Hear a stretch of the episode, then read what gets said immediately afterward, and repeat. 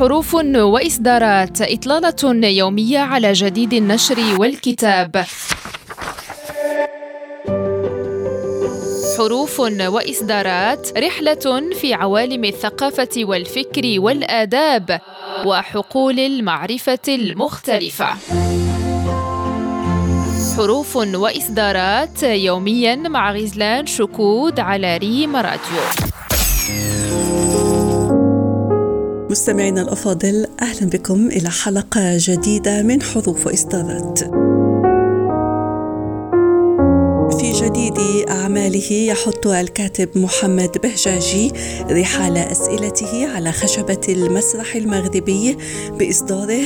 المسرح في المغرب أفق السؤال قراءات في النقد والإبداع الصادر عن المركز الدولي لدراسات الفرجة. فبعين الناقد والمبدع استقرأ الكاتب محطات فاصلة في تاريخ المسرح المغربي راصدا انتقالاته إن على مستوى التقنيات أو المرجعيات أو محاولات التأسيس لفكرة المشروع في شموليتها والتي تنهض على الأبعاد المعرفية كما الجمالية مجترحة لنفسها آفاقا أوسع بدءا من النص إلى إشكالات التلقي وتحقيق مفهوم مفهوم الفرجة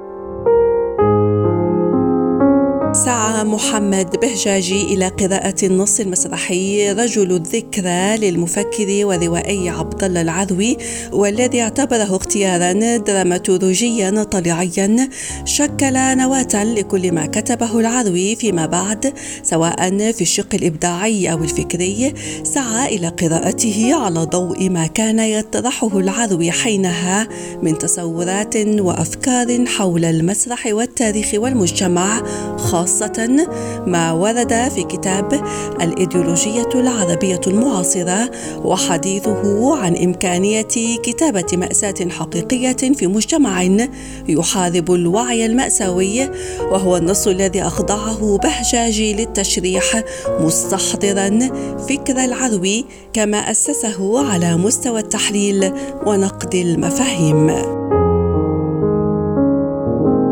ويذهب الكتاب إلى أن الحديث عما يعتبره جزءا من الدينامية الجديدة التي تؤشر على توهج ونفس التجديد في التجارب المسرحية الجديدة خاصة بعد سنة 2000 وهي التجارب التي سعت إلى إيجاد حل لمعضلة الفرجة والجمهور بالاشتغال على نوع من الإبداع المفكر فيه شعريا عبر تناول التصدع الهوياتي الذي يعيشه الفرد المغربي كما في تجارب محمد الحر وأمين ناسور التي تشتغل وفق منظور دراماتورجي يمنحنا تفردا في الأسلوب وتفاعلا مع الأدب المغربي والعربي والعالمي بما يمنح إمكانية الإسهام في شعريات جديدة تقوم على محاولة بناء القصيدة والفيلم وعلى استثمار الأشكال الفرجوية العريقة.